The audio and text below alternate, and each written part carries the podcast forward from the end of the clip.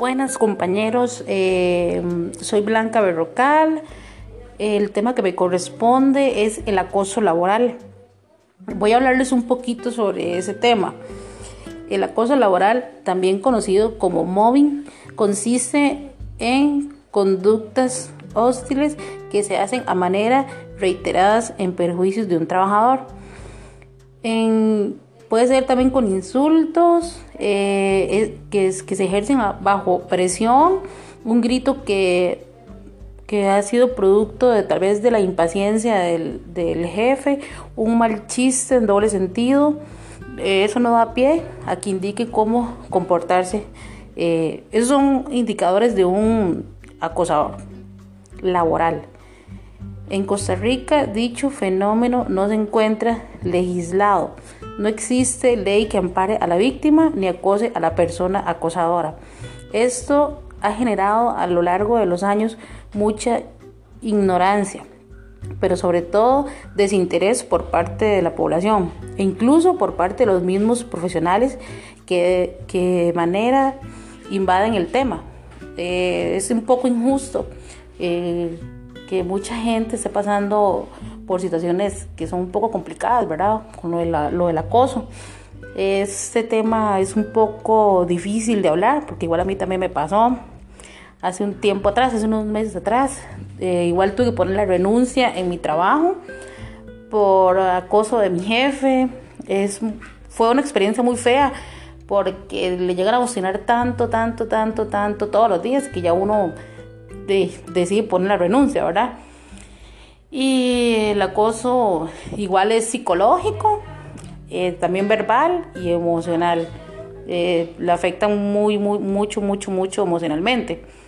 Pero ante eso les voy a indicar que tal vez qué se puede hacer ante un acoso laboral. Por ejemplo, traslado del, del cargo, ¿verdad? Eh, pueden trasladarse a otras áreas, pueden hablar con recursos humanos para hacer énfasis del tema, eh, atención de las medidas cautelares, eh, por supuesto una denuncia, ¿verdad? Del caso, entre otros.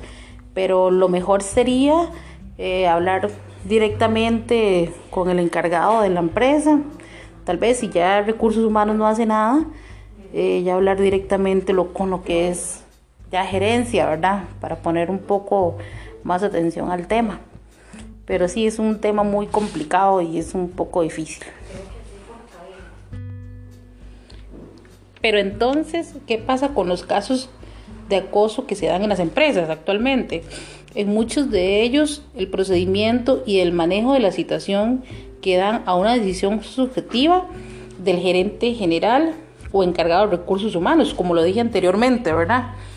Eh, en otros se usan protocolos similares a los del acoso sexual, para el cual sí existe legislación. O bien hay empresas con programas y procedimientos diseñados para este tipo de situaciones.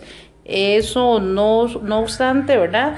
Deben tomarse en cuenta que esos esfuerzos no son la mayoría, ¿verdad? Porque hay tal vez empresas donde tal vez ni, lo ni tocan el tema.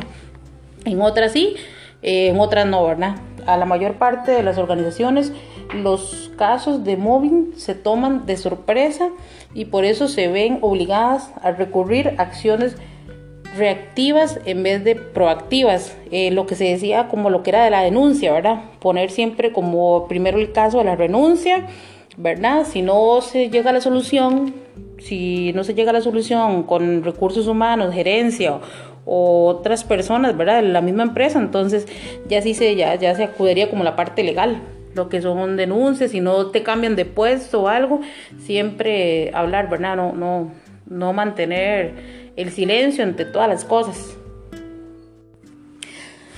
Bueno, compañeros, esto ha sido mi tema, ¿verdad? El tema del acoso laboral.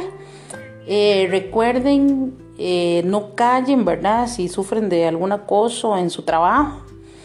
Eh, primero que todo, hablen con sus jefes. Si sus jefes no hacen nada, acudan a recursos humanos. Si recursos humanos no hacen nada, eh, acudan a gerente general. Y si no, denuncien, ¿verdad? Y hagan valer sus derechos como trabajadores.